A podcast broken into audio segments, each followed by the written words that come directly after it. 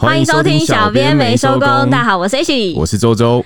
行人路权在二零二三年可以说是受到我们台湾人非常关注的一个议题 Top Ten 了。在小编的宇宙里面呢，过去一年除了八卦讨论最多，也算是我们听众回想比较热烈、最热烈的，都会来我们那个 IG 啊或什么来跟我们回复的，就是大家关心的交通改革问题了。应该是因为我们听众很多都是通勤吧？应该说我们只要出了门，我们就会是路上的一员。哦，我以为是因为大家因为一直通勤会戴着耳机，然后就会想听个 Podcast，所以就会。特别关注路权问题，哦，这个也是，这个也算是啊，或是那个司机大哥可能在听我们的 podcast，不一定啊，我是我们之前有听众，我是也在店里就是做生意，啊，对对对对对对对对对对，哦，对对对对，好好，那今天我们有邀请到一位特别来宾，欢迎时代力量不分区立委候选人陈玉安。哎，主持人好，那各位观众，线上观众朋友大家好，那我是玉安。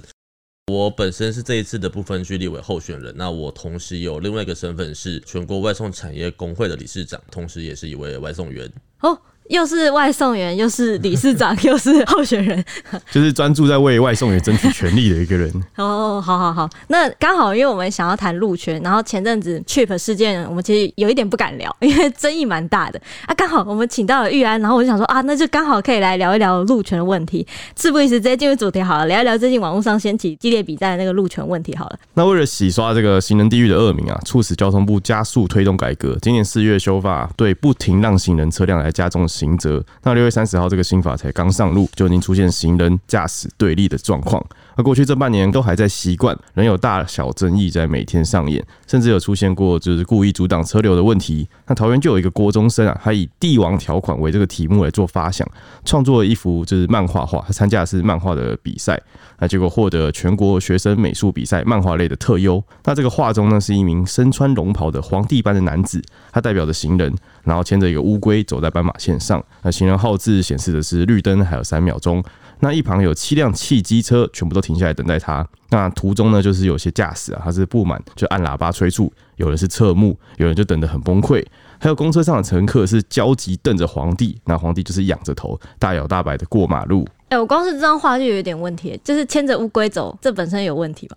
为什么？你说遛乌龟吗？对啊，我我老实说，我觉得那幅画行人没什么问题。对啊，就只是他，因为他穿了衣服的关系。应该说，我觉得那算是一个讽刺类型的画作啦，就是你古今中外都一定会有这种东西出现，而且他而且画的算不错。以以这个学生的程度来说，真的画很好。我也觉得画的蛮好，而且他在国中生，呃，我记得是国一吧？对啊，国一的时候我还在干嘛？呃，我都不知道我会不会知道帝王条款这个东西。我在背《论语》。对啊，哎，再我想起来，我国一的时候，就是我妈送我上学，然后我一下机车要过马路，我就被车撞了。哈，你的国一记录为什么 为什么这么惨？突然想到，而且你知道，就是因为我妈也放我下车，然后我要过马路，啊，可能那时候你有往左边看，但是那种小巷子嘛，就是学校旁边附近，所以你过的是斑马线吗？那时候好像不是斑马线，对，我直接穿越一个小巷子，那就是机车就过来就把我撞飞，然后我就被撞倒之后，我就站起来，说：“哎，我怎么没事？”哦，所以你还醒着？然后我说：“哇，我天生神力啊！” 啊，后来呢？后来怎么样？后来就跟他挥挥手，叫他离开啊，因为我赶着上学啊。啊，你还放过他？啊，不然那个时候我也没不太懂这个交通问题要怎么处理。对啊，你看我们国一的时候，怎么可能知道什么地方？啊，我妈就是看我没事，我也跟她说没事，然后就就离开了。啊，你妈？也 OK 啊，就是因为毕竟他也要上班啊，我也要去上学，就大家都忙。太太虚虚报，这我就想问一下，你有看过什么行人在路上牵过什么奇怪的东西吗？我好像没有看过牵过啦，对。但是这是我会觉得，其实大部分如果在正常红绿灯的情况下，那行人部分他确实是该优先，对他本来就应该有路权，路权。对，那因为这个东西我们在驾训班上课的时候，其实都有教过。对 对啊，因为我们我们会自己抢，因为我刚好在。在至今年七月，我同时也是那个新人路权活动。嗯，哦，你有去啊？哦，对，那我也是我们目前正在有一个筹备的协会的发起人之一。那我们会我们会觉得说，以前课本可能都会是说要礼让行人，嗯，对，但是我们现在都会强调说，其实它不应该是礼让，就是你本来就该。他有优先，对他优先，你本来就该让行人优先通过，所以是停让，有一些文字上的差异，就跟你去日本一样，日本的那种车就直接停下来让你过。对对对对对。哎，那那我我目前没有还没有这样子的文化在。我很好奇一件事，就是呃，今天他像那幅画上，他写说行人还有三秒，请问这三秒是行人可以从头这样走过去对面的吗？你跑得过去应该可以吧？哦，所以就是如果你看到三秒，你觉得你跑得过去，你就跑；那你觉得跑不过去，你就在那等等下一个。对，哦、因为我会觉得说，像很多人会说的是帝王条款，或是行人应该要快步通行之类的。但我自己会认为说，这东西如果今天是行人的路权的情况下，那我今天慢慢走，或我用小跑步，那这个路权本来就该属于我的。很多人认为说，那你可以用跑的。那像前几天在我记得是永和吧，有个案子是，呃，一个七十几岁的老妇人，她过马路，她走在斑马线上过马路，但是被货车撞到。那你是要，我看很多下面有人留言啊，就是啊，你要跑起来啊，不可以慢慢走啊，因为你七十几岁的阿婆，你知道他跑多快？对啊，对，就是他本身，他就是你应该要停让他。所以会不会他们就认为说，你那剩下秒数，如果你觉得不够，就是让你过的话，你就应该停下来。等下一个红绿灯。对，我觉得很多就是可能本来就已经习惯很久台湾交通观念的人，就会觉得行人就是你过不了你就不要过，你不要去，就是你不要硬闯，让整个交通陷入一个打结或干嘛的。但但是这老实说，就是变成说你汽车在市区或在哪边，你应该有一个稳定的有限速啦。你就是不能过快，嗯、就是一定要在你可以反应来得及踩下刹车的时候去行驶。这样子，如果有行人或什么突然跑出来，你才有紧急应对的时间。嗯，对，因为像这个东西，其实在国外或是台湾，现在像是救护车之类的，嗯，他们都会到路口会停，完全静止后，然后再继续往前开，所以。基本上来讲，你不能说就是看到斑马线好像没有人就冲过去，你可能到斑马线前面你是要停一下，或者巷口要停等看一下有没有车，然后再过去。不是说好像没有，那我就冲了。哎、欸，我有看到最近那个很多社团，就是因为我们加了很多地方社团，然后我就看很多地方社团那个居民在抱怨说，小心这个路口最近警察在抓。然后我想说，路口这个警察要抓什么？因为可能就在我家附近。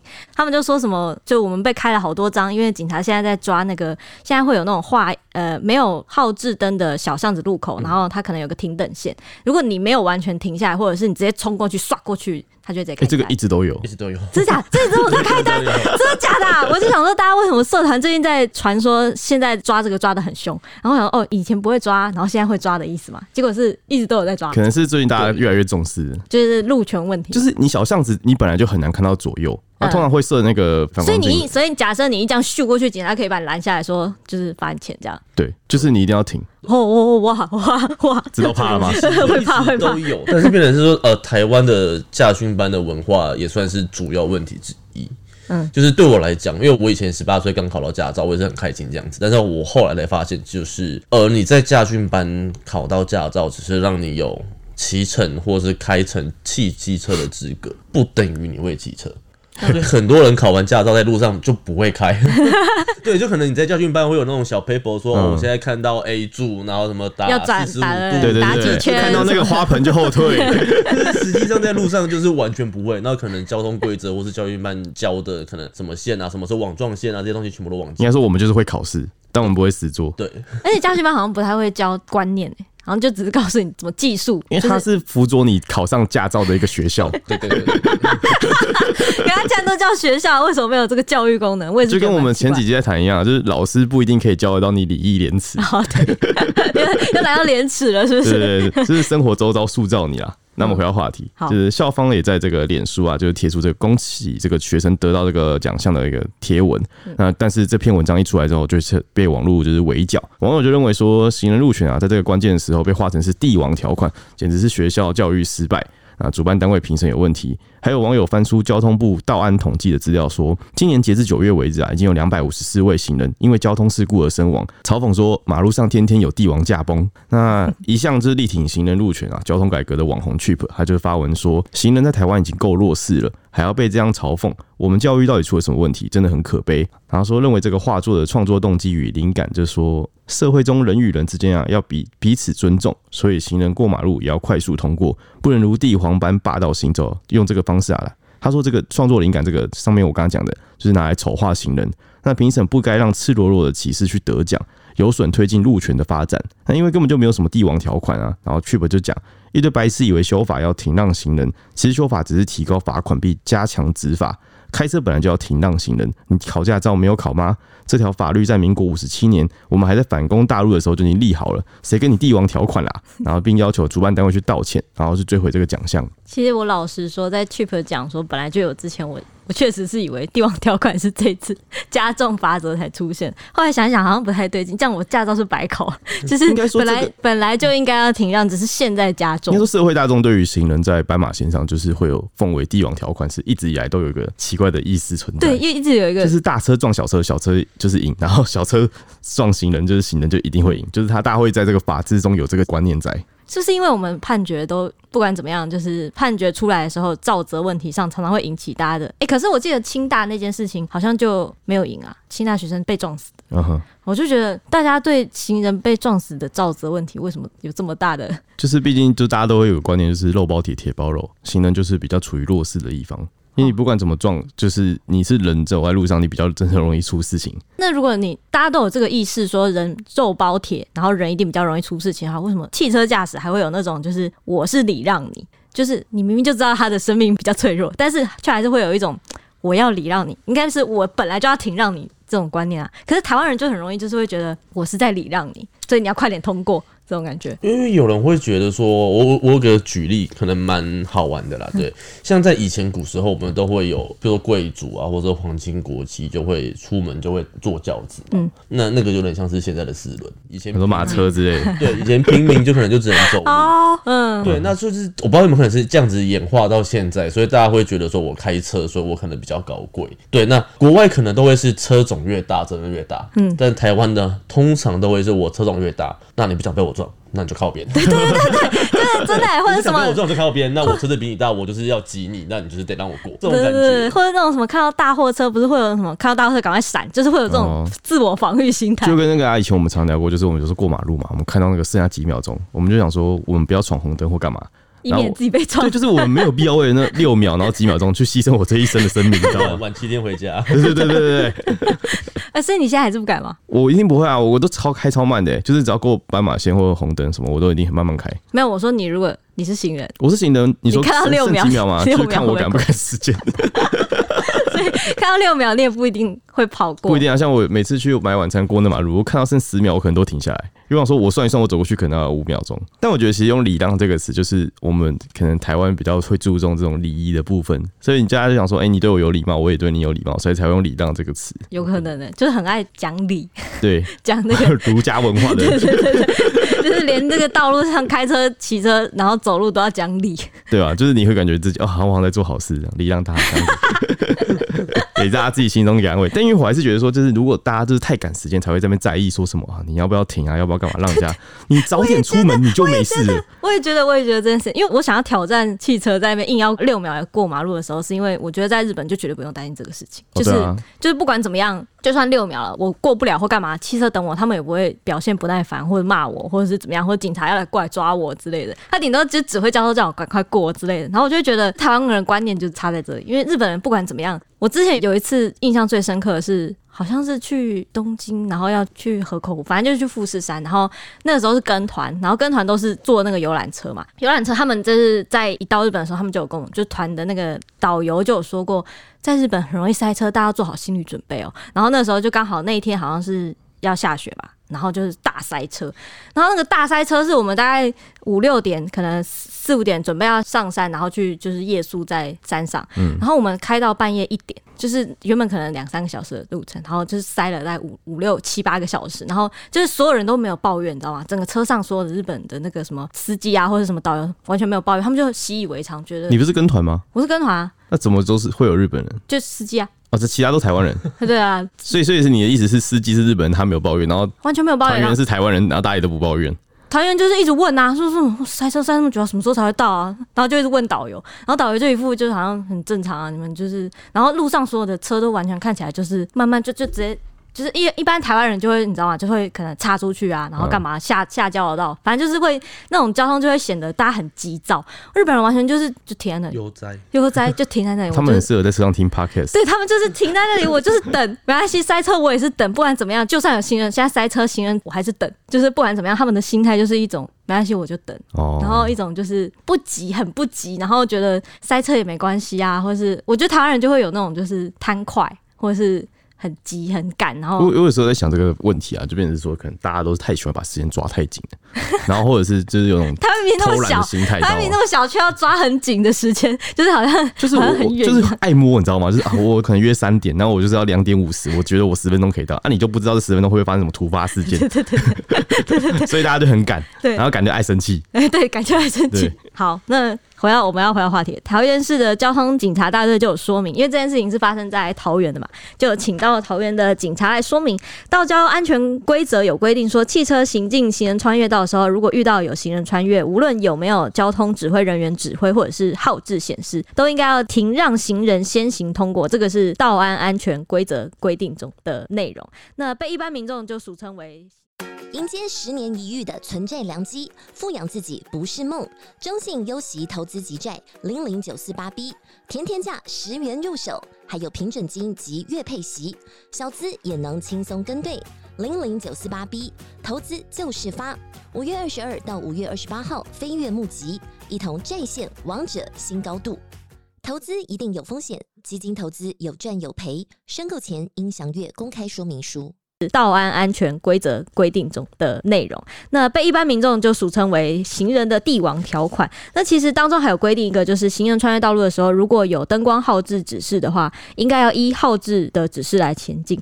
警方就有提醒说，民众如果行进路口的时候要减速慢行，如果遇到行人闯红灯或者是没有在行人穿越道上的话，为了维护行人安全，驾驶人仍需停让。这也算是电玩条款之一的，就是大家很在意的一件事情。不管怎么样，闯红灯或是有没有在行人穿越道上，我都要让他。这个其实蛮难的，就是如果有人突然从路边闯过来，我就对我就要停下来。那我后车他要是没有注意行车距离的话，我就直接出车祸。嗯，所以哎、欸，所以我知道，就是大家很介意，就是因为自己也会有。就是可能我是反应不来，不是因为我不让他，因为我觉得大家是一个不平衡心态，就是我今天守法，你居然不给我守法，是这样吗？对啊，就是我们应该站在守法的平衡点上，那你不守法，然后你今天居然要我守法，然后还害我不小心就是吃上罚则，后面还屁股被追撞又要赔偿，对啊，这就是会让我们大家不开心的地方吧。就不公平，对，不然不然，你看，玉安，你有遇过就是在路上有人突然冲出来？呃，有，我我自己是有碰过，但我自己会认为说，就是这个毕竟是少数族群。嗯哼，对，但我碰过的状况是，呃，他是过马路了，我不是在路口，他是过马路过一半，可能哎，突然好像有东西忘了拿，就直接转身，哦，好可怕哦，对，这种是蛮可怕的，对，所以我不觉得这是应该算是少数的状况，但是不应该就是把它拿来当就是通例，通例，对，那就是其实啊，如果讲说这种人是喜欢自杀的，其实想自杀的人也也没这么多，对，因为大部分还是会想要就是我要安全守法的去过马路这样子，确实。哎、欸，但你有遇过吗？周周有遇过吗？我突然闯出来比较少，基本上是不太会有。好像真的最近没什么遇到，但以前好像印象中好像以前好像也很常遇到。真的很少了，真的，因为大家都知道你走到路上就很容易被车撞啊，所以我是真的很少遇到像这种 这种行为过马路的人，你知道吗？就除非真的我看过有人很懒，就是明明斑马线可能隔他走几公尺，他就是不想要再往前走一点到斑马线，他想要直接在他的地方直接过马路。哦哦哦，你说直接穿越的那种，蛮多的，对对对，是不是？但过去那个时候也没有说什么停不停让的问题。就是大家没有意识到这个情况，嗯，就让他过。哎、欸，我突然想到，以前我们打躲避球的时候，我们体育老师跟我们都会说什么，就是躲避球，他会教我们说什么，这里你就当做是马路如虎口，你就说躲避球场就是马路。什么奇怪的比喻啊？我后来想到，台湾人在那个马路如虎口这个方面的教育好像蛮强。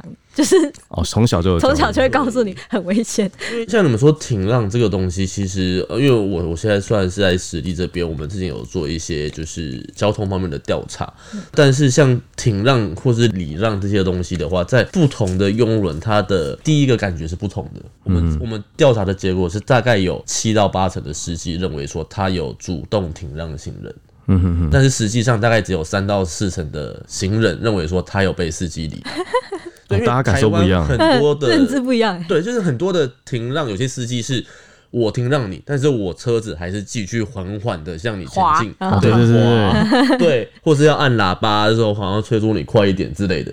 对，我有碰过，就是像有些计程车可能还是直接冲出来，那你已经正在走了，对，然后你你你没在划手机，也没在做其他事情，他就越靠你越近，越靠你越近，好像给你一个无形的压迫感。对对对对，会有这样的状况。人家在恐吓你说赶快过，赶快过。但但我老实说，我看到这样的情况是居多的。我也觉得，就是大家会缓慢减速这样往前，然后等你过，因为你完全停下来再往前踩，不知道什么，大家可能就觉得有点抗拒，对不对？对，大家抗拒。就毕竟我们可能都不是什么电动车或是跑车，那种零到一百然后加速很轻松，是因为这样吗？我不知道，我猜测啊。对，确实好像都不会完全停下来，就用滑的，所以他会行人就会感觉说，你说你有停让我，但是我觉得我有被逼迫的感觉。对，而且而且你看，车子在慢慢朝你滑过来，你就会停下来看他，想说你要不要先过。然后这时候双方就僵持在马路上，然后大家就互看，互相看对方，你知道吗？这时候就停住了。对，我记得你之前好像说过，那个如果要不要过马路，我们之前不是讨论说什么？他怎么知道我要不要过马路？对对对，就是要跟他眼神交汇，对，你要跟那个驾驶眼神对视，你要看着他，让他知道说我正在过马路。所以如果那个你看到那个在滑的，你就看着他。对。因为因为我自己在今年四月的时候，我也去过美国，呃，洛杉矶那边。那时候是因为外送工会有一个全球的一个会议在。那我去那边，其实我才很明显的感受，都是台湾的交通跟美国的交通真的是差非常多。美国也是很明显吗？美国我那边我只要呃，因为它是五号字路口。我只要人一踏上人行道，那旁边的司机都会自动停车，而且不是会缓慢往前滑，对，他会直接停着，然后对向的也会停着，他会让你先通过，那也对向也会哇，对向也会，那不会有人按喇叭，也不会有人催促你，嗯，对，我就觉得哇，在这边过马路好像很安全的一样，很幸福的感觉。对，然后回来台湾就觉得啊，你到底是不是要让我过？就是我们还要互相交 劝说，互相猜对方的心思。你知道我要过马路，我也知道你要你要停等我，好，那我再过。我还要看说，嗯，你要你到底要不要停等我？我之前听朋友说，他们去美国，然后就开车的时候，就是他们很容易被对方按喇叭，因为以台湾的就是交通的观念，在美国开车的话，你就是不太守规矩。哦哦，像行车距离啊，然后礼让行人啊这些台湾的东西带到美国去就会直接。你说如果我憋得太紧，我可能或者干嘛也会被按喇叭。对对对对，你不能跟那么近。哦哦哇！他们呃，应该说美国像日本啊，他们都非常非常注重行人的安全，就是他们是长久以来下来就是推动他们的就是交通观念跟法制。但台湾其实有有些地方是卡住的。那我这样好像有偏见，好像有那个刻板印象。因为我看电影的时候，不是那个他们就是电影里面那些角色在冲过马路的时候，都会被计程车按喇叭，然后大骂说什么哦，那个乱乱闯红灯啊！剧情表现啊，让你觉得时间很紧急啊。那剧情 对，因为因为我去美国的时候，那时候他们当地的工会干部，我应该是开玩笑了。他说，其实在美国，像在洛杉矶或者是在旧金山，其实大家不太会去按喇叭催促，也不会乱转，甚至到譬如说逼车的行为，或是不礼让。你说乱钻吗？对，美国那边在洛杉矶基本上是不太会。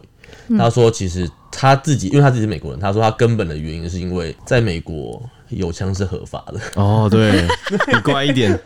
对，所以大家都脾气比较好一点，也不会就是要恐怖平衡啊。对，应该也是开玩笑这样子讲，但是他们突然找到台湾的问题，环境就是跟台湾真的差很多。对，哪一天我们真的是枪支合法化，会不会交通也跟着好起来了？但我老实说，我觉得相对也是因为他们可能撞伤人或者是发生事件的话，他们的赔偿也相对的更重。哦，对他们那边的罚单，比如说我自己知道，好像就是未礼让行人的罚单，好像是也是几万块起跳，几万块，几万块起跳。那除了罚金之外，你还要自费去上他们的，比如说像是道教安全课程。对，所以他们这边其实罚单的金额非常的高。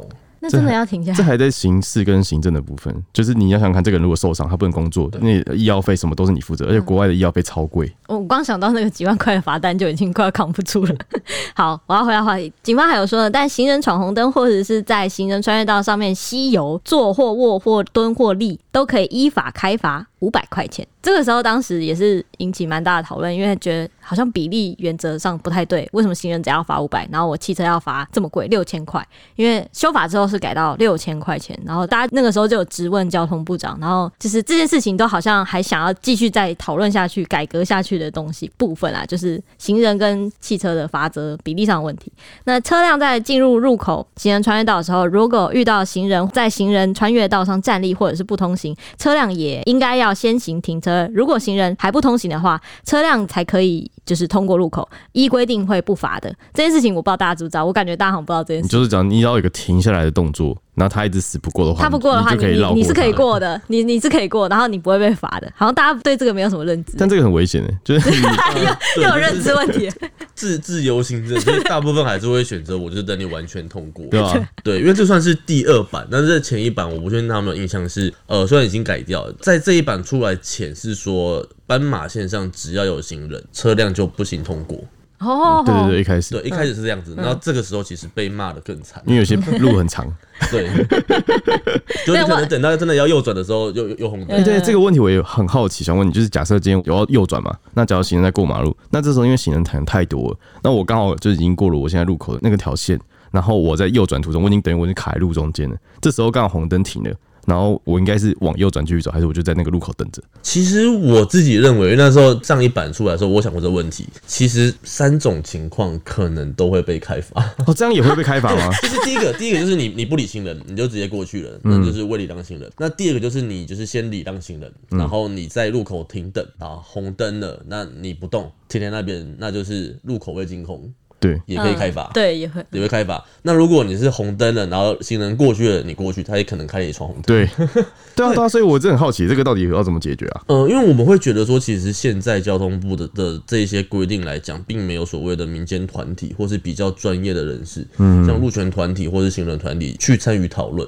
那我自己会认为，就是交通部长久以来都是凭他的想象去做事情。我想象路上没有行人的，那车子才可以过。对，那这样子就会变成造成很多不同用路人的对立，就是汽车看行人不爽啊，然后行人可能看机车不爽，会有这样的问题在。那其实像呃，目前其实蛮多路口在实施的，比如说行人号志优先亮起，对，那甚至到 X 型的行穿线，嗯，那或者是说我们有些网友其实都比交通部聪明啊，对，有些路口我们就可以行人先通过，然后再可能东西向，再南北向，嗯，这样子就不会有说卡在路中间的问题。哦，真的，那也不会有被撞到的问题在。就是官员比较位置比较高，不太食人间烟火，可能就要比较采取基层第一在路上走的人的建议会比较好。实物性的那个可能比较少，会不会？对啊，呃，少蛮多。我自己听过一个例子是，这可以讲吗？应该可以讲吧。就是呃，之前有交通部的人啊，可能要来路口视察，说就是台湾，因为有人举报说台湾很多违规停车、并排停车的问题。嗯嗯。对，那后来官员真的来了。那他说：“哎、欸，没有啊，我在路上我没看到违规停车啊，就是道路都很畅通。但是原因是因为场勘前一个小时，警方就在路口做管制，就是清查。哇，对啊，所以没有违规停车，这样这样 这可以当基准吗？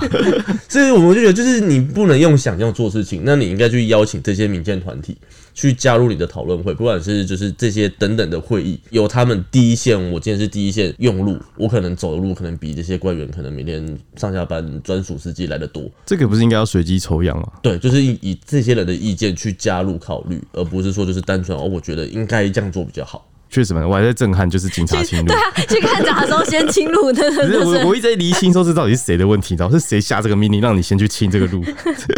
警察。不是警察不会主动，对，警察应该不会主动，是指派的人，你懂吗？一定是可能当地里长或是交通部什么人，然后或是或是他们要说，哎，媒体可能会来访，就是访我们去视察什么的，所以他们就先用的干净一点，就很像那个我们这里交通是很好，就跟我们当兵一样啊。那个长官要过来视察我们，我们寝室都要先被班长盯一下，你知道吗？真的一样的情况。我想起来，我在总裁要来公司的时候，我也是要先清桌子。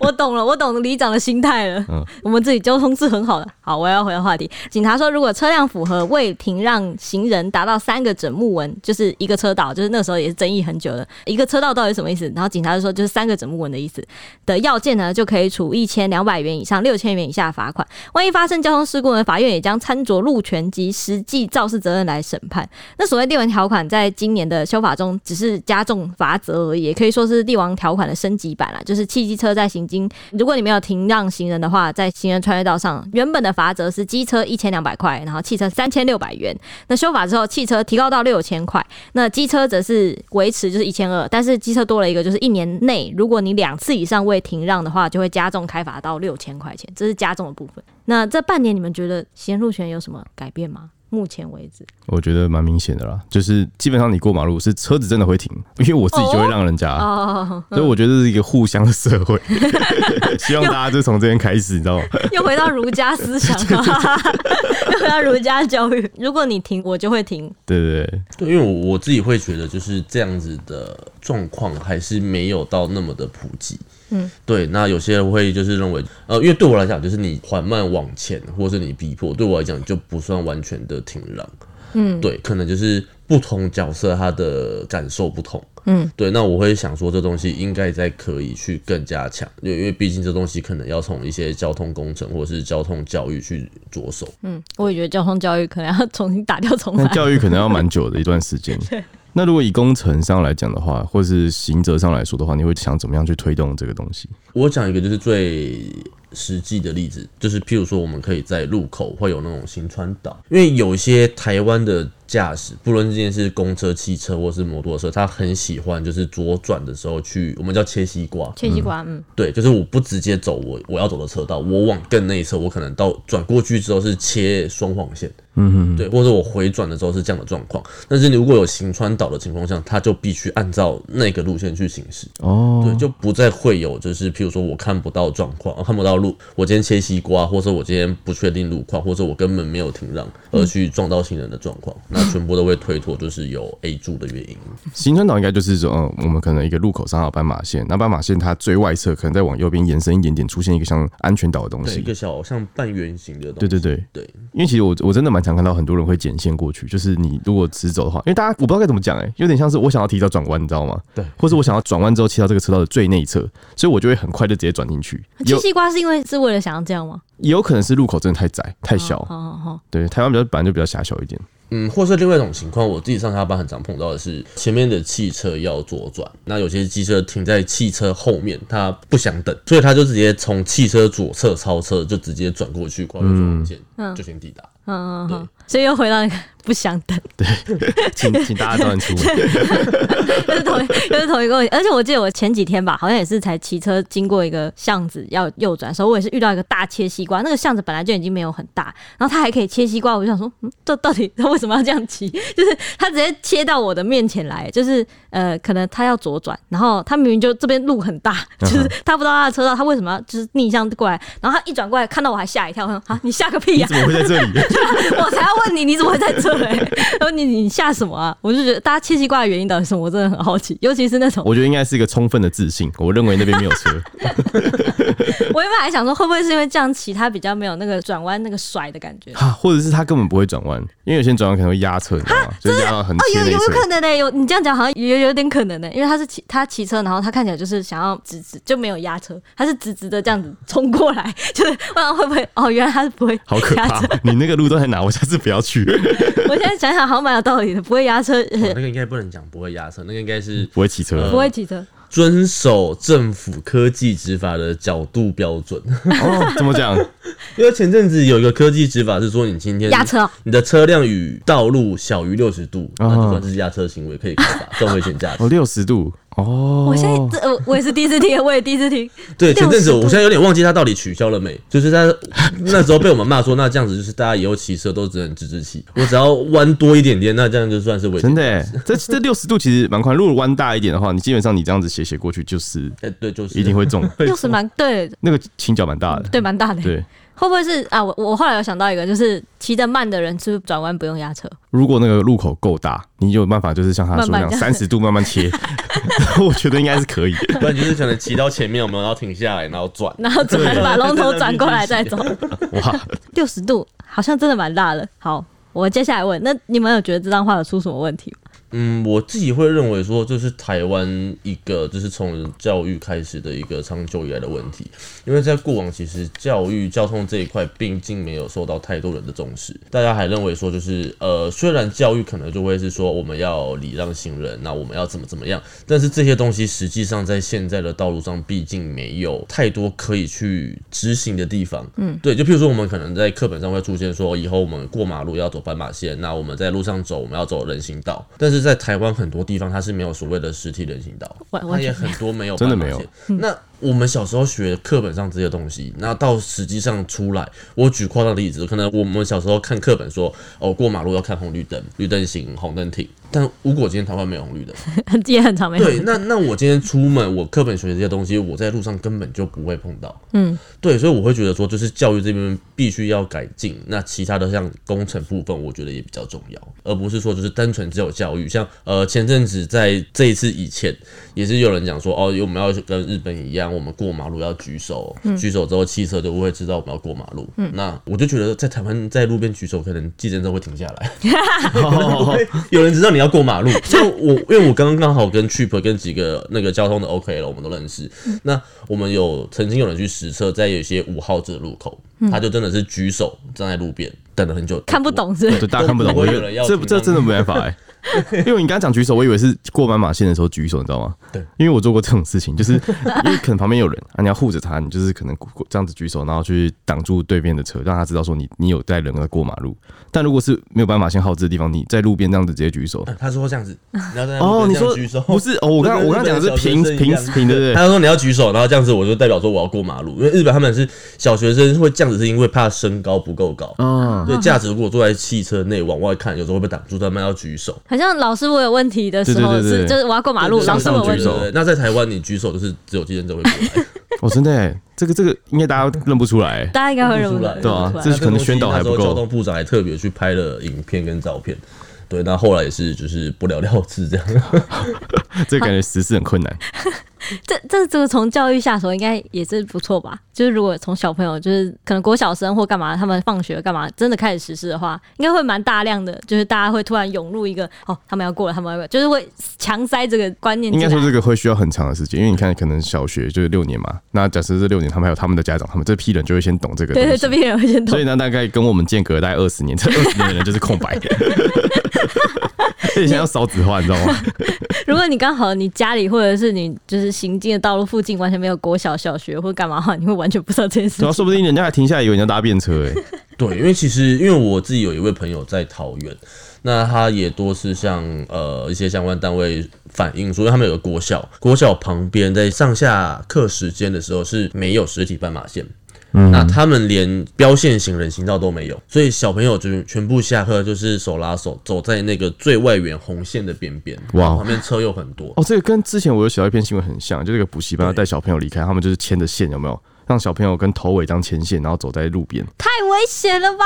对，就是有很多这样子的情况。那我会觉得说，这些教育不管就是像这些东西也好，或是像标签型人行道也好，应该都要从小时候的教育开始。嗯，对。那这样子变成是说，呃，我不确定这位学生怎么想，但是像我回到一开始一开始我们讲的，那万一说今天是上了年纪的，或者是有一些肢体障碍的，你要他跑起来嘛？嗯，但这个时间本身，这个路权。在人行灯亮起的时候，这路权本来就是属于他的。嗯，对，他今天不是跟你说我今天呃蛇行啊，或者是我今天伏扑前进啊，他是以正常的形式去过马路。嗯，对，那这个本来就是属于他的路权。嗯，好，哎、欸，周周，你有觉得这个歧视吗？你你要直接讲，因为因为 Chip 觉得歧视啊，就是呃，他把行人化成帝王这件事情，觉得有歧视，因为网友反应就是蛮一开始他就。确本不是，应该说，我我们后来聊天聊聊的结论是觉得说，路人啊，其实就是弱势。那你如果拿弱势出来去做文章的话，这个就很容易会涉及到歧视，嗯，但就很容易就是吵起来。对对对，但其实后来我仔细想，就是因为古今中外真的太多这种，你看像讽刺文学啊，然后讽刺的漫画跟图什么的，就是一张图你要去怎么解释它，就是看你的角度。所以他这样画的话，我老实说就是没有什么问题，有问题可能就是把关的人。对，我们会认为是说我们是针对就是那一位老师。对对对，对，因为同学毕竟画作是这样。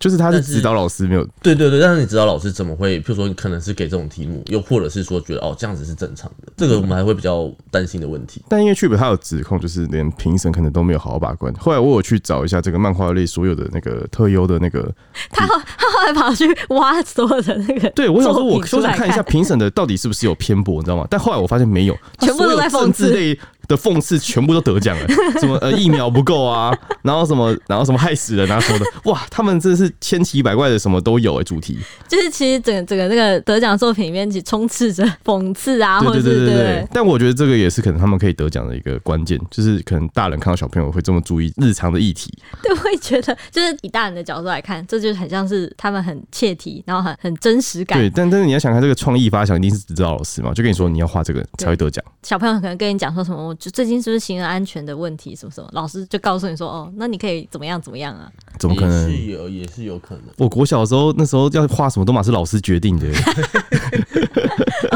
讨论这个问题？对啊，你们有说他就是他画什么，是不是？就是应该说我们那时候讨论说，可能是学校他有举办一个行人议题的绘画比赛。或是绘画主题，然后大家就去画，老师再选出来。哎哎、欸欸，如果我是老师，我可能也会真的也会选帝王条款。他真的画的蛮好的，我真的说他画真的蛮好的。就不管是切不切题，跟那个呃他画的内容，跟他的那个作品的那个创作，我觉得都真的是蛮优秀。而且我会觉得其他人可能对我来说，就是我会心里没有没有 touch 到我，但行人条款这件事情确实会 touch 到我。可是他画，他偏偏画的是帝王，就会又、哦啊、又涉及教育，就是就是他挑了蛮极端的东西去出来画，但这个才能吸大家眼球。对，我也觉得 就是因为可以这样可以吸睛。但其实因为我们那时候在讨论呢，我们就觉得说，可能是因为 Cheap 它的用词可能太过激烈，不然他其实如果换个方式去表达，我觉得这种东西可以很好的被大家拿来讨论。应该是属于每个人都有每个人的呃说话的方式跟方式，对对对，那他可能会比较属于比较直接。直接点破了这样子，对，因为我觉得他没有意识到一点，就是在台湾，其实大家都最保护小孩，就是你这个东西一定会牵连到他。就是如果他今天是我的话，我就被拿泼出来，就说这个东西我觉得很可很，就是我以前来说，我会觉得很可悲，就是怎么会讨论空间？对，怎么会变成这个样子？然后他还可以得奖呢？就是这样的。但我不我不一定会说追回奖项了。我觉得追回奖项就是对小孩子的确是蛮大的伤害。可能一提到小孩子，大家的风向可能就会对对对对。嗯，有有可能。网友在这方面的那个反应，大多都是觉得小朋友的画作很写实、很贴切、很有幽默感，画得很好。还有人说尊重学生独立创作，令人赞赏。作品幽默反映时事，得到特优，实至名归。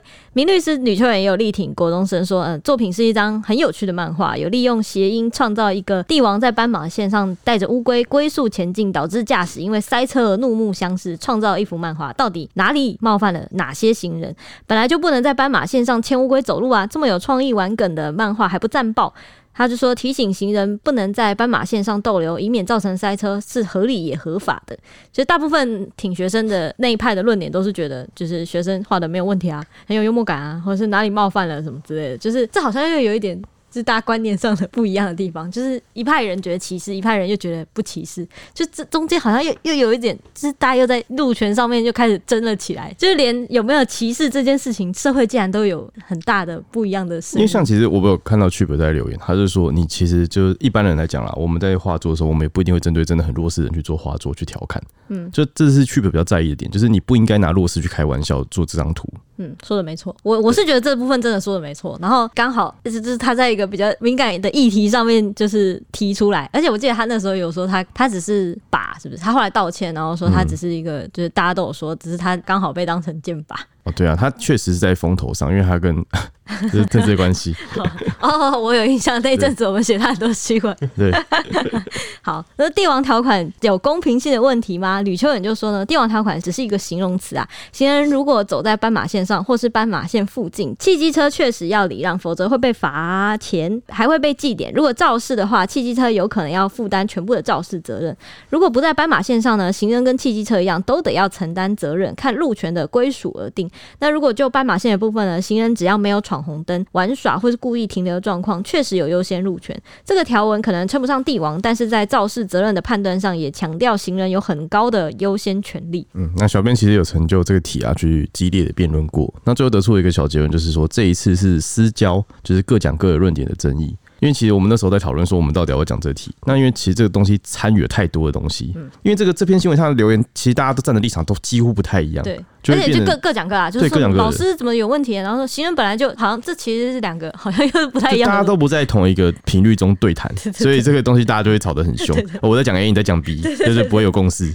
那知名的球评石明景他有发文说，事情其实很简单啊，只要符合比赛的条件，表现好就应该得奖。比赛并没有规定一定要合乎某种道路交通安全规定。而如果有学生参加钢琴演奏比赛，你会因为他在会场外面违规穿越马路，所以就剥夺他的得奖资格吗？不会。他说，但你觉得的一个参加漫画比赛的学生画出你认为不正确的交通观念，就应该剥夺他的得奖机会？如果他今天参加的是交通安全海报大赛，或是交通安全演讲比赛，自然就会需要符合正确的交通安全概念。但漫画本身就是天马行空，有人画一只猪在天上飞，有个生物学家跳出来说猪根本就不会飞，你观念错误，奖项不追回我就跟你没完没了，你会怎么想呢？然后他就讲啊，在不相干的领域预设符合你的价值观的人才可以参加，才可以得奖。但不管你的价值观本身是对的还是错的，这就是思想审查。宣称只要针对学校、针对主办单位，那就更恐怖了。你不是针对个案，而是整个团体都要符合你的看法，要求所有人审查。我觉得这就是刚刚提到，就是完全就是失焦，就是有人在讨论说这个画作比赛就是到底符不符合，嗯哼，就是评审，然后有人在讨论这到底歧不歧视，这感觉就是两件事情，或者是呃，画的好不好，画的好不好，啊、这是不是这这对这是不是什么他的创作有没有很自由啊什么？然后哎、欸，好像跟创作自由跟那个歧不歧视又好像又有点不一样的事情在讨论，我就觉得哎、欸，这件事情其实真的很难把它放在。如果要拿撤不撤奖来讨论的话，真的是蛮难，嗯，讨论下去的。那那你们，你说你跟那个交通的 KOL 都有讨论过，你们后来得出来一个共识是什么啊？因为我们其实会觉得说，就是如果今天在台湾交通教育的正确的情况下，或者是我们也跟假设好了，跟日本一样的同样的情况下，那。在小学生的时候，不应该会出现这样子的一个想法。嗯，对。如果今天台湾的交通法规也都很完善的情况下，也不会出现这样的想法在。对，那是我觉得才会是问题的一个根本原因。老师不应该加强他觉得帝王条款，对不对？对对对，就就我讲的夸张一点好，比如说我今天可能我幼稚园画作，那我可能画个杀人放火抢劫的第一名。嗯哼。对，但是在台湾，大人如果看到这种画，你应该不会去说哦，你画的还不错。对，这个跟你的想法是两回事。那你应该得第一。这样子，哎、欸，那那这样，我想一下，就假设有人就是恐怖漫画，那他每次杀人放火，可是他们画超级好，也会得奖。这样的话，就是他不应该得到奖项吗？呃，应该说他这样子可以得到奖项，但是他并不会跟现实层面，或者说他并不是从小一个教育。所以关键是在于小孩子，他他的思想不应该被这样子。对，就是如果你今天是，譬如说你认为说今天我停让行人是一件很正常的事情，那我也不会去催促他，嗯，我也不会因为说可能今天是老太太或是老阿公他们慢慢过，那我就按喇叭，我不会有这样的情况下，我就不会去把他行人塑造成是一种帝王的心态。确实。对对对，就是我会从心里认为说，对，因为这个路权是属于你的，那我这时候我就是要停止让你优先过。对，因为我的车子我的体积比你大，所以我的责任比较重。对，会有这样的东西在。那那时候 Chip 有跟你说，他会觉得这张画应该要怎么画吗？我还没有聊到这一块。哎，会不会改个名字就好了？改什么？就是行人路权什么呃。就是不要直接叫做帝王条款，就可能说什么呃行人，你要说什么？就把就把如果行人怎样怎样就会怎么样怎么样怎样，就直接把可能就不会得奖了。这样子吗？会因为因为你的题目就太弱了。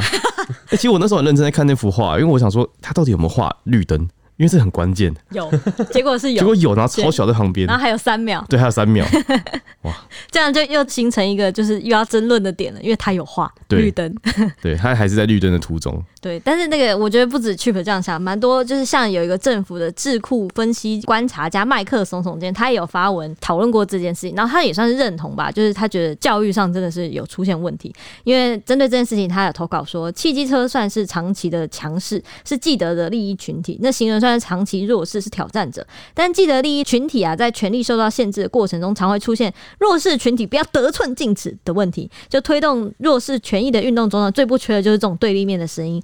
那正是因为我们社会多数的权力核心不会主动去理睬弱势，甚至是侵犯弱势的权利，才会有这样的社会运动。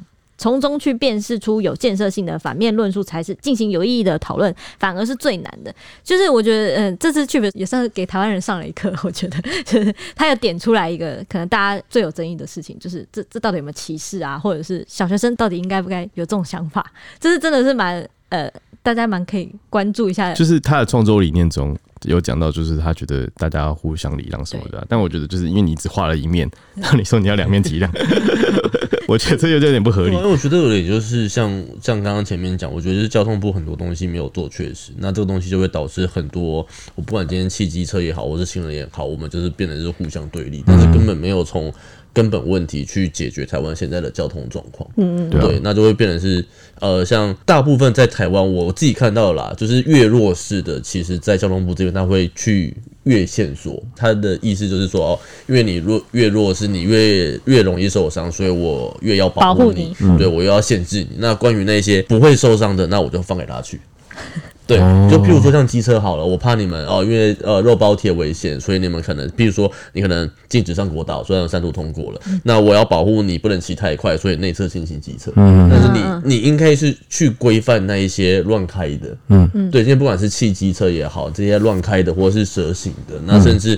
呃，国道上面每天可能就有掉落物这些东西，你应该是去管理这些人，而不是去限缩这些正常的人。如果大家都守法，就不用限缩任何人的自由。对，嗯，就是不应该为了单独一方去损失其他方的权益，那应该是各方面都要去顾到，而不是说我今天啊，现在大家吵行人，所以我就。专门给新人，那其他的我都放着。那今天炒机车好，那我就专门用机车，那其他的放着。我觉得他们可能都是看到底发生的人数量有多少，然后就如果真的太少，他们可能我觉得就变成比较小的声音，他们就没有到这么重视。嗯，所以其实大家如果真的，因为每个人上的路啊都是路人，就是大家为了自己，因为我真的是。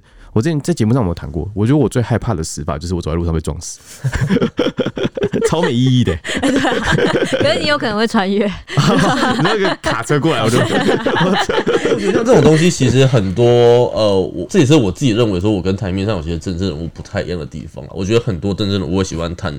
太遥远的议题，嗯哼，对，譬如说可能对岸的问题，或者是等等教育之类的等等的问题，但是我我会觉得，与其说谈这些问题，我觉得我更关心的是民生，就是我们每天会碰到现实层面，我可能不那么会担心说我明天出门可能被飞弹炸死，但是我可能怕我明天出门我过马路这个时候我就被撞死，对啊，真的，对，这个才是我觉得。比较急迫性要优先去改正的东西。台湾一年因为交通事故死掉了大概两三千人，其实这跟小型战争死掉人数差不多。呃，对，日本我忘记有个作家是说，台湾现在的交通状况大概等于是日本那时候二战时期的状况。然后我们自己有统计说，台湾一年光交通上面交通事故的死伤损失的金额是七千亿，嗯，大概是等于台湾的国防预算，嗯，对，还大远多。所以你重新拿来铺路改设交通的话，或许就可以。对，那这个这个问题是。台湾现在的交通法规，我们缴这些罚款，其实绝大部分都拿去做所谓的科技执法的保养、科技执法的建设，但是它应该拨更多的部分去做这些基础设施，不管是实体人行道或者是新川线，这些东西应该都要去改制它。目前拨出来做这些预算的钱太少，所以是已经有在推动中，只是预算真的太少。应该说，他们还没有实际上把说，譬如说我我罚款的百分之多少要拿来做交通基础建设，百分之多少拿来做这个？那你觉得罚款提升会有助于这个大家是更守法吗？呃，我会觉得这个算是一个错误的方向，因为我们常在讲三一交通，嗯、就是工程、教育跟执法。嗯、那执法的最主要目的，并不是为了要赚钱，虽然我我自己觉得现在看起来像是为了要赚钱。对，执法最主要目的是为了让大家守法。嗯，不要违规。但是我觉得最主要是你今天的交通工程做好了，你的教育做好了，最后一步才会是执法。就有点像是政府其实应该要做一个引导的引路人。对，譬如说你可能呃机车全面退出人行道，但是你在外面有内缩式的车道可以停车。那你今天这些设施都做出来的情况下，那你机车还要停人行道，那你最后一步才会是开罚。而不是说你现在啊，我的机车格全部都要画在人行道上面，画在七楼。哦，真的哎，哎，机车格画在人行道上真的是问号哎。这是本来设计上就就很有问题，不是不是很有问题。因为我我女朋友前阵才跟我抱怨，她说她被开单了，被人家检举还是什么。我说你怎么了？她就说她把那个就北车金站那边，她有一个就行人道嘛，然后上面就有机车格，然后她就说她去停在那边，她就被开罚。然后我就说为什么？她就说因为你骑上人行道的时候，你要熄火，你要牵着牵过去。对对。然后如果你要骑着骑过去的话，你就是会被检举开罚。前阵子罚最多的应该是这个，哎、欸，这个真的超难的，假如那个很长的，然后你就知道牵很远的一段距离。我我认为大概有将近保守点，大概概八成人可能都骑过人行道。对对对啊，而且大家不一定知道。而而且重点是那个车格会画在行人道。对，就是在行人道上正上方，你知道吗？然后你要去停车的话，你你可能当时一定不会下来前车的嘛，因为你要停车，你一定是骑。正常就是你就咻就顺上去了，快速又方便。有一阵子罚的最多的就是这个。那他应该是要在人行道全部退出，他可能是要在靠路远的部分去做一个内缩式。对对对对，然后再挖开来，这种挖开挖低。对，这个东西其实也不会去像有些机车格是直接在红线再往外面退。嗯哼，那这样子可能在尖峰时段可能又会阻碍车流。哦，对啊，对，那有些地方做的比较好，它是确实是内缩。那第一个就是我们机车好停，我们不用上人行道，那行人也有位置可以走。嗯，对，那其实往内缩的部分其实也不会阻碍到外侧的车流。嗯，对。欸、我也觉得刚刚玉安讲了一个我非常认同，就是好像我们现在的改革都是先从罚钱开始，就是罚则开始，但是好像不是最有感的。大家一定最有感的就是建设开始了，就是如果你先把那些像那个机车退出行人道的那个停车，那个一退出，大家一定最有感，因为行人一定最有感，说我现在走路变得很大，然后变得好像很安全。台湾的人行道真的很难走，对啊，就跑酷跑酷大赛，真的、欸。就是像那个骑楼下面放了一堆有的没的东西，然后我就变得像他家一样，我根本就不知道该怎么过去，你知道吗？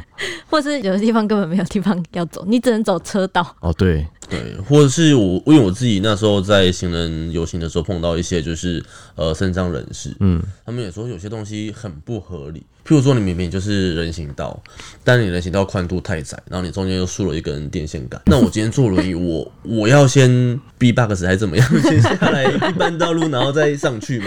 或者是有些是它的坡道，可能没有经过设计过，嗯、就是完全照本宣科说，哦，我现在就是要做斜坡，那我也不管它的坡度多斜。嗯、对，他们很四十五度的，就是残障坡道，那。那个到底要怎么上去？他可能要轮椅要翘个狗链，然后才上得去。四十五度真的很斜。对，就变成是有很多这样子的状况。那你说轮椅好，因为我我会觉得说每个人都是行人的原因，是因为你今天小时候一定是只会走路，爸爸妈妈可能就是推婴儿车也是走路，那可能到老了之后拄拐杖啊，或者是坐轮椅，其实大家都会是行人。那这些设施，你应该不会想说老的时候我可能推个轮椅，我还要就是闪个电线杆，然后闪个变电箱。就大家可能没有到那个阶段，他不会想到这么多。对。而且没那么方便。我看待台湾人大概是习惯了吧，就不方便习惯了，就觉得哦，这很正常。就应该说不应该把这些错误当做理所当然了。嗯，这个我有点感触诶，就是我们之前有一个外送的座谈会，那时候有一个国中的女生，我记得是国中还是高中的女生，她说台湾人最厉害的就是忍耐。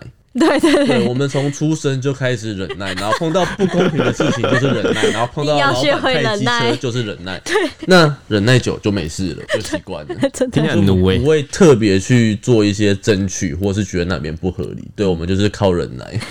就是，其实我觉得听起来蛮心酸，就是这种这种话从一个可能国高中生说出来，他这么小就领悟到这道理，他以后会很痛苦哎，他以后都知道自己过得很顺哎，真的，我会觉得他以后都知道自己在忍耐，就是越忍耐。越来越痛苦，就知道我我又我又要开始忍耐了。台湾人就是没有方便过，没有历经过很舒服的交通，没有历经过很舒服的行人道，所以就会觉得这些好像很正常，不需要改革。哦啊、就是可能要出国看看，你才会了解这个差异有多大。对对对，所以那个很多官员都会说出去考察，他们考察太多次了。好，我回来就是呃，麦克总总今天还有提到一个，就是跟刚可能也有提到过，就许多网友认为说帝王条款化作争议中倡导的彼此尊重哪里有问题这件事情呢？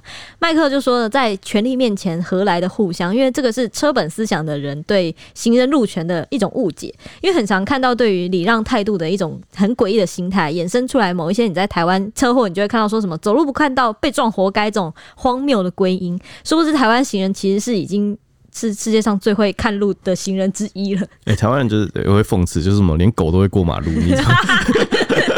狗都会等红绿灯，真的会。哎、欸，我是说真的，我也看过很多次。我看过 那麦克斯特就说了，呃，那为何被路杀的行人还会这么多呢？因为这个心态是很危险的。他觉得优势族群礼让行人，不是因为包容理解弱势和了解权力伴随的责任，只是不想被罚钱而已。那从学生的创作理念中可以看到，这幅画作其实是在检讨行人的。所以这个又回到了一个问题，就是回到了弱势要礼让优势这个论述的问题上面。由此可见，学生并没有受到足够的保护弱势的教育。那教育方面，必有人去灌输他一种就是车本的观念，说，哎。这个是在礼让行人这样子，而且这个创作一点，他觉得一点也不自由。从创作理念一路过关斩将到得奖，都是后面大人们对于嘲讽弱势的认同和教育，反映出的是一整条的歧视链。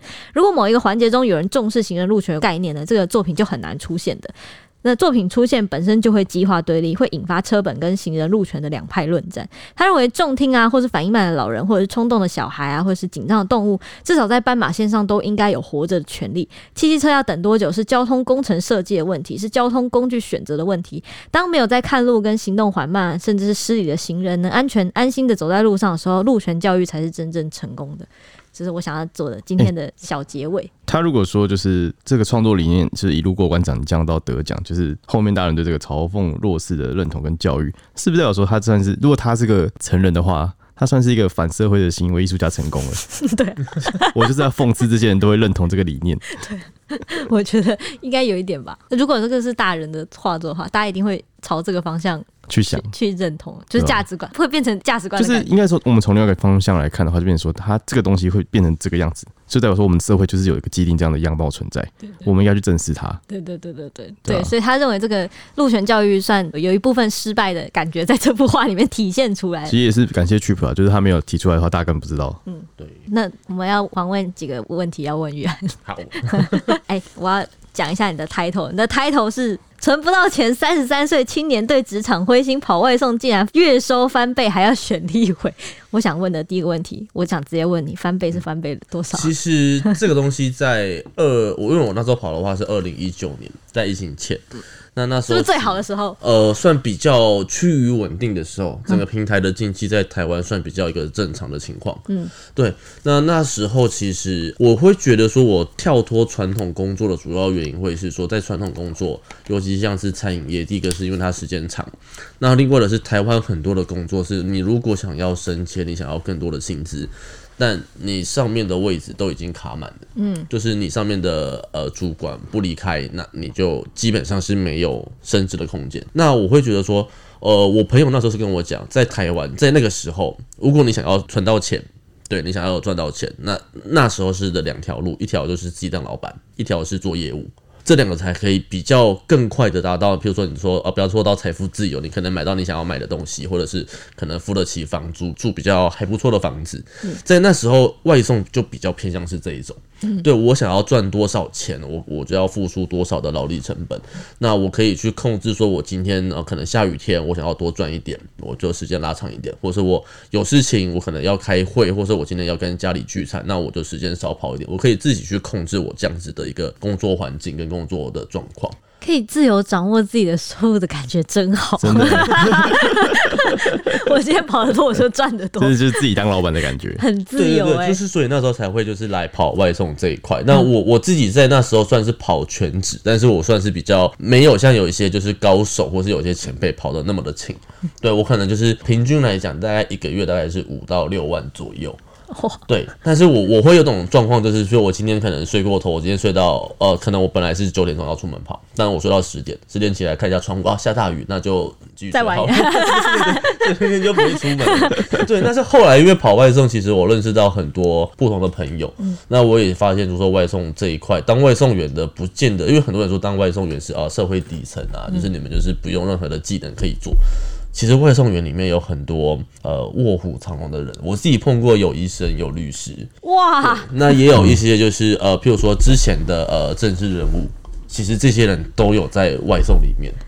是不是因为他真的太自由，然后又 收入又不错？像兼职吧，你可以利用闲睡时间多少赚一点小钱。对对对，但是自由这部分，其实在我后来筹组工会后，我才觉得这个自由好像也只是表面的形式。对，我会我会认为说，外送现在其实比传统的工作来的呃更高压的管控。对，基本上是二十四小时的监控。二十四小时，你是说被平呃被被平台对？因为因为你像你，如果你上班，你坐在办公室或者是在餐厅，老板不会你上班八小时盯着你看，嗯、看你一举一动在干嘛。嗯，对他不会，他可能就是偶尔飘过来看一下。嗯，但是外送来讲，我们看起来很像很自由，看起来很像没有所谓的老板，但是平台可以透过 APP，它可以用你的 GPS 甚至定位你哦，对，定位你，那甚至说它可以知道你的每一小时送几单，那你的时速骑多少，对你停过什么地方，甚至说你家里住哪边，你停留在什么地方，停留多久，这些全部都会知道。他干嘛管这个？太太变态了。系统有这样的资讯在，那这些东西我们会觉得说可以转换成就是我们所谓的考核或是 KPI。再去影响你，所以等于是这样监控是二十四小时全部都存在的，好变态哦！这个变成 KPI 超变态的，就是它等于说，哎、欸，那个 app 不是可以，就是你关掉说你在，就是没有打开它的话，它不会定位吗？啊，还是会，还是会吗？好恐怖！没有碰过司机还是会，哦，所以那个 Apple 的那个 不给他权限，其实算是没有效的。嗯，我不确定他们的内建的程式是怎么样的逻辑，但是我们有碰过司机，有碰到过。嗯哼哼。对，那像。之前我们有一些活动，呃，我虽然这没办法证实，对我们有些活动，譬如说是抗议啊，嗯哼，或是游行。那有些司机也是当天有到现场，嗯、然后隔个两天，就是可能有定期两三个、四五个被停权。那我们会认为说，是不是平台去监控说，在哪一个时间点出现在哪一个位置的人？嗯哼，对，那你就是有意图参加，那我就可以对你进行处理。超变态的，就是赚钱就算了，还要管人家那个。对，那也包含说，像是通话的过程中，或是简讯，应该基本上平台里面都可以看得到。但这个蛮合理的啊，就是它保障你外送员跟顾客之间的对话，就是到时候如果从送上法院的话，这是对双方的保障。嗯，有问题再来看还正常一点，但他还感觉很像，应该是没有，因为调不到吗？这个调不到吗？呃，应应该说，我们我们我自己周周碰到的其他来寻求协助的司机，他们会碰到的状况是，平台会以哦，这是涉及个人资料保护法，所以我们没办法提供。嗯所以我们不会有任何的东西，还没有被保障，但是那个隐私都被抓住了。对，那这个录音干嘛？超变态的，哇塞！那我也蛮好奇一点，就是像外送员的那个社团啊，其实我们都有加入，会看一下。因为过去其实外送员就是人数慢慢增多，媒体就会去关注。而且我不知道，好像会有外送员蛮讨厌媒体写他们的。应该还好，对，我觉得应该还好。因为其实外送员比较会讨厌的一个原因，会是说，因为很多媒体都喜欢写说啊，外送员月入十万很好赚。所以再加上平台没有去管控司机的总量，像之前只有总量管制，在没有管控的情况下，会更多的人，我们现在讲的是被骗进来去做这个行业，那导致说可能订单就这么多，所以我们的订单就被稀释掉。但是月入十万可能放在四五年前确实有可能，但是那时候也是要很拼的司机。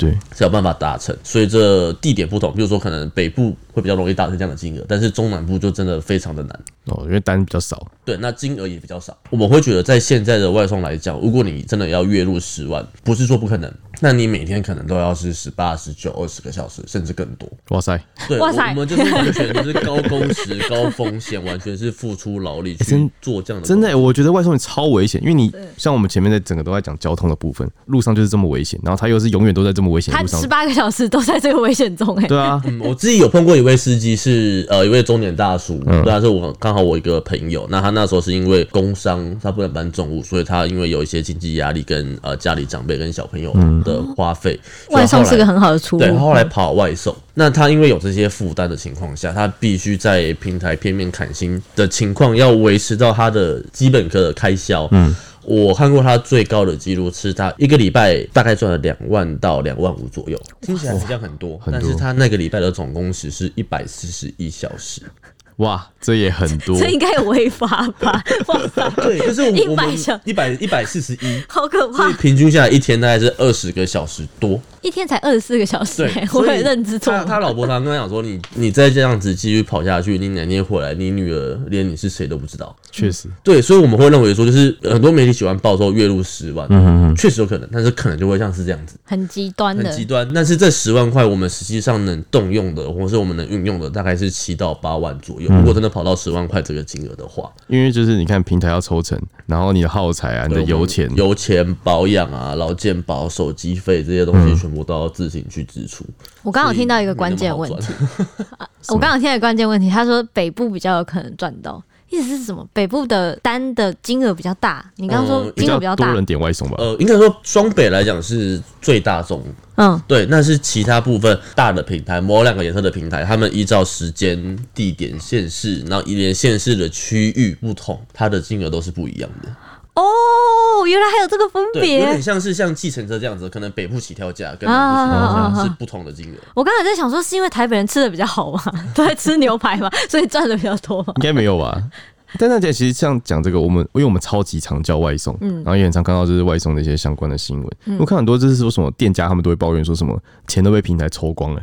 哦，对，这个东西也是我们想要推的东西之一。嗯，对，因为像在台湾的外送平台，现在抽成的话大概是三十二趴到四十趴。哇，比我认知的更高了，超高的。我原本以为三十。你说外平台抽店家抽三十几趴？对。三十二到四十，然后这东西可能取决于你的店家大小，比如说你可能。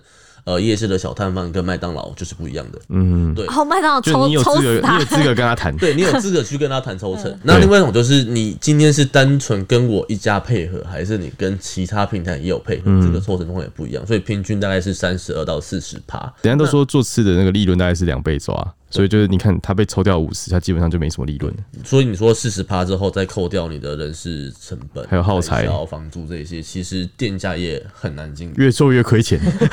而且这个还不包含店家他本身的可能他装机费、他的运费。当然，有些店家、有些平台甚至规定店家说，你每拒绝一笔订单，我就扣你五块钱。哇塞！哇，然后拒绝店家有扣钱。有些你可能会点餐之后发现很久，因为店家其实他也不敢去拒绝，他就只能放着慢慢轮。难难难怪难怪难怪我很常遇到那个，他会打电话来跟我说那个。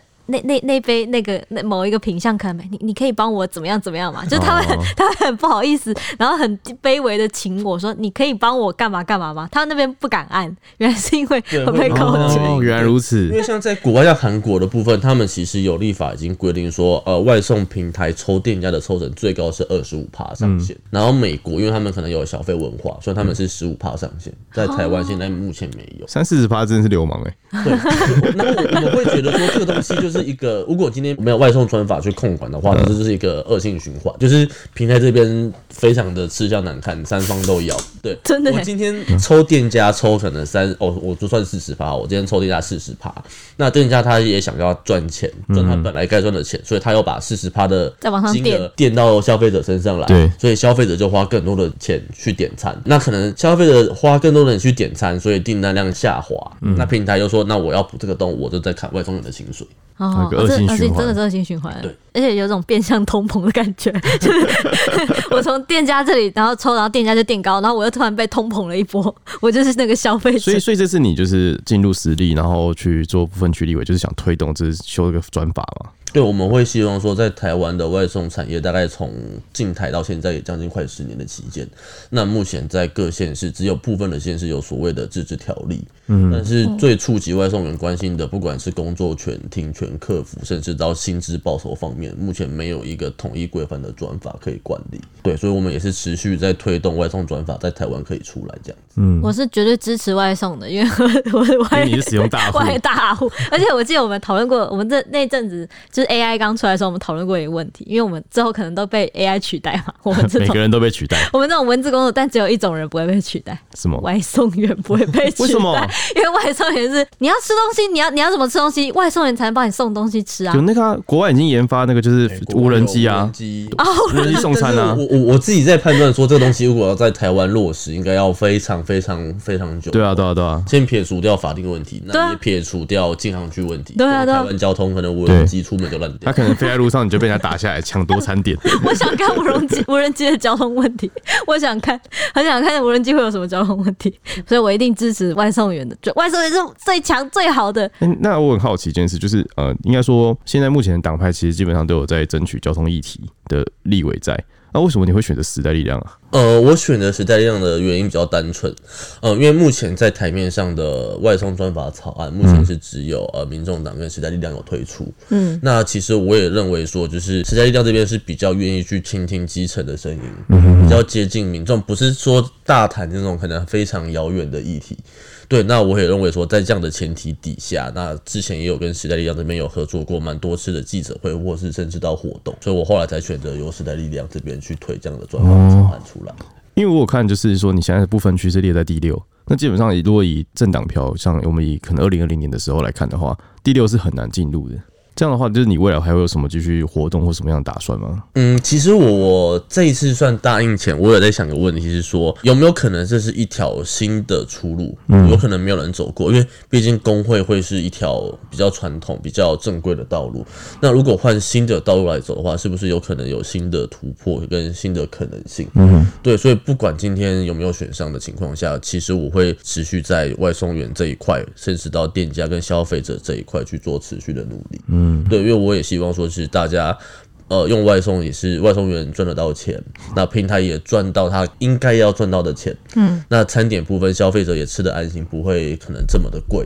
嗯、那店家部分也该享有他自己本身他的酬劳。嗯，这是你为什么要转行当 Live 的原因吗？哦，对，算是，因为我自己本身有规划过，嗯，对，但是有点想说，想说来的太突然，对啊，对啊，我也觉得有点突然，就转了想要从政，对，要要尝试一下这样子，蛮特别，大跳行哎，对啊，因为我会觉得，就是坦白说，我我以前在筹组工会前，我是不懂工会。嗯，我就是可能一般的平民老百姓，我也不怎么样去看政论节目，也不看政治，就是完全的素人。那我后来就是碰到工会之后，去游说一些立委，或者是跟政府机关开会，我会觉得说，台湾有很多的法令，并不是像我们可能年轻人去想的一样，对的事情就会有人去做。那如果要改变这个体制的情况下，他就只能从体制内去做改变。哦，哇，好好感人哦！身为就可能可能算是年轻人的一部分，就觉得哇，年轻人就是需要你这种。但我很好奇，就你们有去做过什么样的抗争吗？呃，我们工会方其实还蛮多的。我们是二零二一年十月成立，嗯，对。那我们在四月部分的时候是开了第一场记者会，在劳动部前面，那时候还在那个管前路那边，嗯，对。那后来接着五月一号，我们也是举办了第一次全台外送员上凯道的一个游行。我知道，我记得有那那次，嗯，很大，那次蛮大的。大的。那后面其实陆陆续续每一年的五一都跟我们的上级工会共同去参与这样子。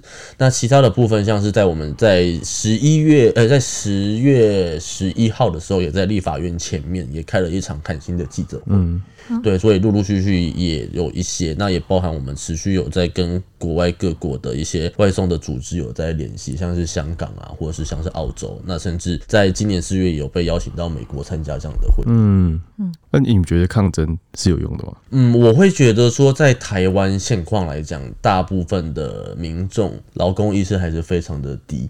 并不会觉得说，呃、人对，有些人会认为说，老板给我薪水，我就应该要珍惜。他今天就算给我多少钱，我还是都会照做。嗯哼，对，他们不太会去反映说，今天我碰到这些问题，那我应该要怎么样去争取？那我有什么样的权益？我有什么样的保障？真的。对，因为像看国际新闻，你看法国他们超爱抗争的。因为像法国他们的那些工会，因为我们那时候去聊过跟开会过，对台湾的工会在台湾 maybe 大概可能只有二三十年的历史，嗯哼，但是像澳洲或是美国，他们的工会都是以百年历史。哇。法法国可是抗争始祖，对对对，不要小看他。我知道，我知道。对，我们还没有行事历，他们可能有那种形式力，就是说，哦，我现在一月一号是哪一个组织抗争，一月二号是哪个组织，他们有个抗争形式力。对，那我们自己有有一些比较资深的前辈有去国外参与过这样的活动，他的比喻是说，呃，在台湾的规模拿去那边真的是差太多。他们的规模可能像凯道的两倍宽，这是第一个牌面。嗯、然后凯道的可能五六倍长，是看不到尾巴的。哎、欸，我们常常有些抗争，就是这个雷声大雨，就是真正到场的人就是很少。但是一开始就可能喊的很大。但你你这样讲起来，那法国的抗争可能真的都是他们都会真的到现场。嗯，对，因为我自己在美国的时候，我们其实这一次去美国，我们也有去呃绿色平台在美国的总部，嗯，我们有去那边做一些活动。那我也包含说，我们有去闯阿根廷的驻美领事馆。这个起因是因为。闯哦，对，闯。我在等他讲。但是起因是因为阿根廷政府不让阿根廷的外送员在国家内成立外送工会。嗯，所以这一次那四月的活动是由阿根廷主办，但是在美国，所以我们那一次大概有二十几个国家外送工会的代表，嗯，我们是直接联合当地的工会，直接闯进阿根廷领事馆去谈这件事情。通道领事馆的守卫应该是有配枪的。呃，有，但是问题是，就是因为我们 我们的国家太多，嗯，它有点像是如果没办法好好处理，会变成国际事件。哦，对，那再加上美国也是算是一个罢工或者工会比较成熟的国家。对对对对，对，所以我们后来闯进去之后，其实他们有报警，他们报完警之后，是警察才来，一辆警车，两位警察。基本上你们手无寸铁的话，应该是不太会拿出枪来啊。呃，他们说会，真假的？我，我们有举那个旗杆，嗯，他们有先跟我们事先沟通说，如果看到警察，请把旗杆都放在地板上，因为对警察来讲，那个是可攻击性的武器。哦，对对对对，但是在那种场合来讲，二十几个国家的人，所以也不太会有太多的动作。嗯。也确实是以抗议为主啊，不是要伤人为目的。好紧张哦，好紧张，好令人紧张哦。我们今天的节目就先到这里啦。之后如果还想要讨论路权的问题的话，欢迎来留言给我们或五星好评。我们也要谢谢我们今天的来宾，时代力量不分区立委候选人陈玉安玉安，谢谢跟我们分享很多外送员还有路权的议题的问题。以上就是今天的节目，大家下一集见，拜拜，拜拜。